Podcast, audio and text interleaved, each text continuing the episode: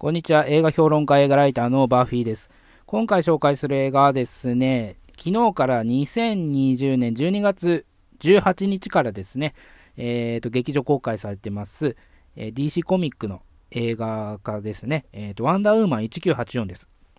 えっ、と、これはね、あもうアメリカでは、えっ、と、前の魔女がいっぱいの時のえー、と、評論の時にも言ったんですけど、あの、HBO Max でね、もう配信スルーになっちゃったんですよ。まあ、一部劇場で公開するみたいなんだけど、もう HBO Max、ワーナーがね、もう今後のあのワーナーの映画を HBO Max でね、あの劇場公開と同時に配信してしまおうというようなもう試みに出るわけなんですよ。で、まあ、アメリカは来週ね、25日公開なんだけど、で、日本が18日っていうかね、その1週間前っていうのは、それの関係もあって、やっぱりその情報が流出しちゃうんでね、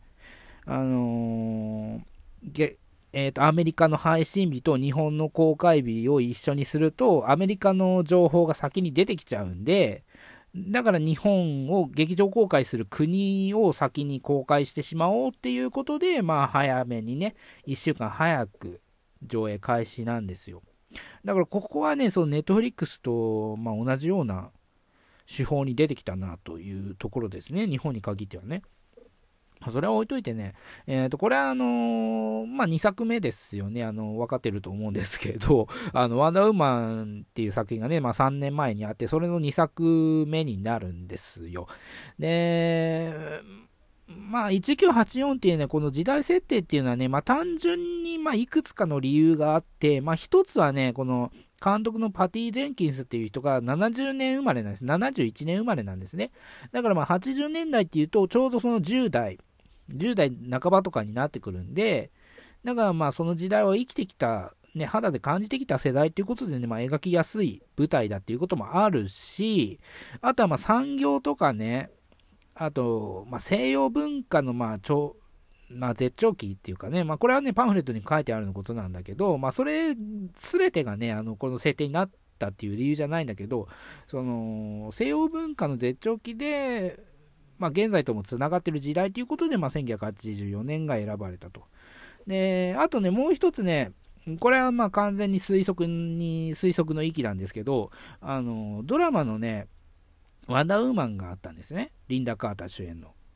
それがね、えっと70年代に放送されてて、で、80年代はま放送されてないんですよ。だから、あの映画と、その後のね、映画、ワンダーウーマンとか、DC エクステンデッドユニバースのマン・オブ・スティールとかの間として、この1984年っていうね、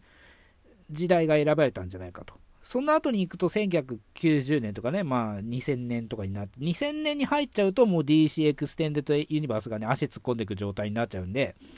そうすると90年代か80年代がになってきて、だったら80年代ね、あの、いろいろ、まあ、文化的にも、あの動きがあった80年代の方がいいんじゃないかということで、まあ、そこが選ばれたんじゃないかなと思いますね。で、映画でね、あの1984っていう映画ありますけど、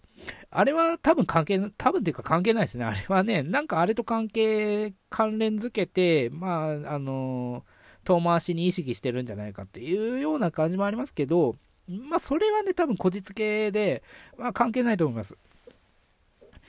で、あとね、そのさっき言ったそのドラマとその映画との間、映画との間っていうことで、で、ここをね、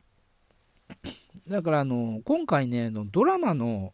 その脚本家も1人入ってるんですよね。あのフラッシュとかのアローバースのドラマの脚本家が1人入ってて、で、DC がね、最近そのドラマとその映画とかね、アニメとかをね、1個にね、つなげちゃったっていうね、あの、イベントをやったんですよね。フラ あの、アローバースで。インフィニット・アースっていうシリーズなんですけど、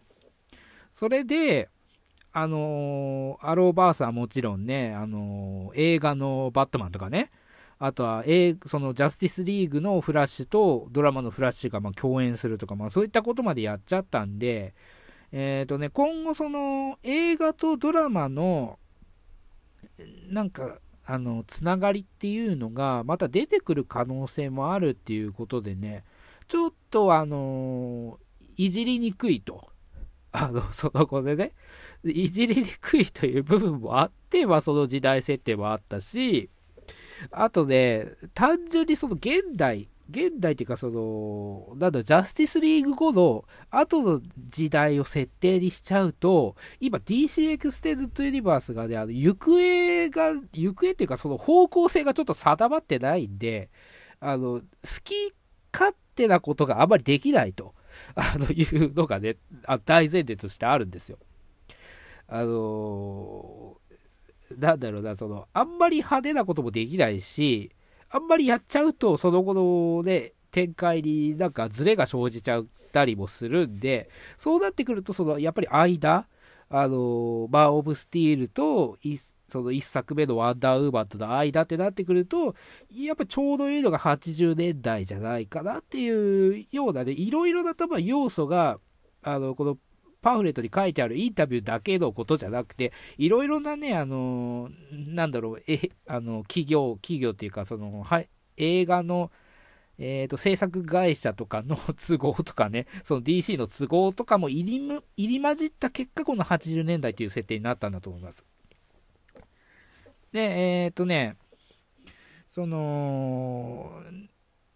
えっ、ー、と、何言ったか、何言おうと思ったか忘れたんですけど、で、あの、作品の内容自体はね、あの、今回ね、あの、はっきり言ってね、恋愛映画になってるんですね。で、監督はね、前回と一緒でパーティー・ジェンキンスが、あの、続投してて、で、前回はね、あの、脚本入ってなかったんですけど、今回ね、脚本に入ってるんですよ。だからね、あの、なんというかね、その女性ならではの視点というか、あの、繊細な部分がね、あの、すごい反映されてるんですよ。あの、前は本当にアメコミ映画、そのヒロイン映画っていう感じでね、なんだろう、もちろんそのスティーブとのその、なんだろう、恋愛模様っていうのは一応描かれてはいたんだけど、なんだろう、アメコミ映画的になんちょっとさらっとね、あの流されてるし、そこまでなんかじ、じゅあのなんだ、重要視っていうか、あの、濃く描かれてなかったのが、今回はね、その完全に恋愛映画としての側面を持った描き方をしてるんで、だから演出とかもね、含めてね、あの全体的にそのロマンチックというか、あのそういった 演出がされてるんですよ。で、まあこれ予告でわかることなんで、もうネタバレでも何でもないんで言っちゃいますけど、そのスティーブがね、今回蘇るんですよね。まあどういった形で蘇るっていうことは、これ映画見ていただければわかると思うんですけど、蘇ったことで、あの、蘇る、その前にもね、そのダイアナっていうのはずっとそのスティーブっていう人をもう心に留めていて、もう全然その男性ともね、デートしたりしてなかったんですよね。で、それがまあ前半で描かれるんだけど、だからまあ、ダイアナは前回だからもう50年、40年ぐらい本当にもう一人の男性を愛し続けてるという状態なんですね。で、そこで、あの、時を超えてね、あのスティーブが蘇ってくると。まあ、スティーブの意識が蘇ってくるというところ、まあ、ちょっとネタバレになってくるんでね、あのー、ちょっと、なんとなく言いますけど、まあ、そういったところで、で、まあ、消え、消えた、まあ、死んでしまったはずのね、スティーブとま再会して、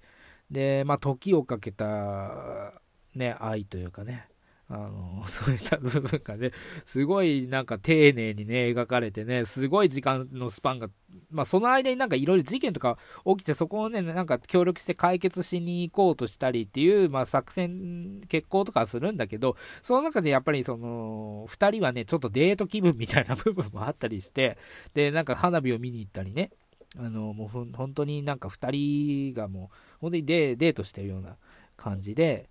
で、そのスティーブもね、スティーブなんか本当に完全にもう 生身の人間ですから、まあ、ヒーローでも何でもないんでね、あの本当に銃に撃たれたら即死んでしまうような状態で、それでも、あの、ヒロインのね、ダイアナを助けようと、命を張って頑張っているというね、姿を見るともう、すごい、まあ、だからそのダイアナがね、あの、このスティーブっていう人物をね、まあ、好きになったんだっていうことがね、こっちもわかるわけなんですよ。わかるわけだし、で、そういう感情がね、高まってきた時にね、あの、まあ、これもちょっとネタバレになっちゃうんだけど、その、願いっていうか、あの、蘇った代償として、そのワンダーウーマン、ダイアナのね、その能力が失われてってしまうと。で、ダイアナ自身としては別に能力が失われたとしても、もう生涯愛した一人のね、そのスティーブっていう人が残るんだったらもうそれでいいっていう考えになる、なってるんだけど、ただ、これはスティーブもあの促すんだけど、それだと世界と人類が救えないと。あなたの能力がないと世界と人類を救うことができないということをね、言ってくるわけなんですよ。で、ダイアマダイアナも、その、ダイアナはね、神ですからね、ワンダーウーマン神ですからね、神としてのその立場、その人類を守らなければいけないという、まあ、使命感で、まあ、いるような感じなんだけど、まあ、それがちょっと揺らぐという部分でね、人間的な部分も描かれてるんですよ。あのそれがだからスティーブとの、あのー、恋模様でね、それが揺らいでいくっていう部分で、その人間的な部分を描いてるんだけど、やっぱりそこの究極の選択ですよね。あのスティーブが消えてしまうかもしれないけど、あのー、そうしないと人類とその世界を救うことができないという、この究極の選択を責めら迫られたね、時にはね、もう今までのその恋愛映画的な流れをずっと見てるわけですから、これ、アメコミ映画っていうことを忘れちゃうぐらいね、その恋愛映画的要素が詰め込まれてるんで、そういうなんか要素をね、見せられてきちゃってるんでね、長いスパン。もうそこの究極の選択の時でも感情移入しないでいれいられなくって、もうだからダイアナがその決決断をするね、そこでもう本当になんか泣けてきちゃうんですよね。だからこんななんか泣けるようなあのアメコミ映画って久しぶりだと思いますね。で、エンドゲームで、まあ、もう公開経ってるからいいけど、あの、アイアンマン死んだ時もそこまで泣かなかったし、で、泣いたといえば、あのスパ、スパイダーマン2ぐらいなんでね、かなり久しぶりに泣きましたね、アメコミ映画で。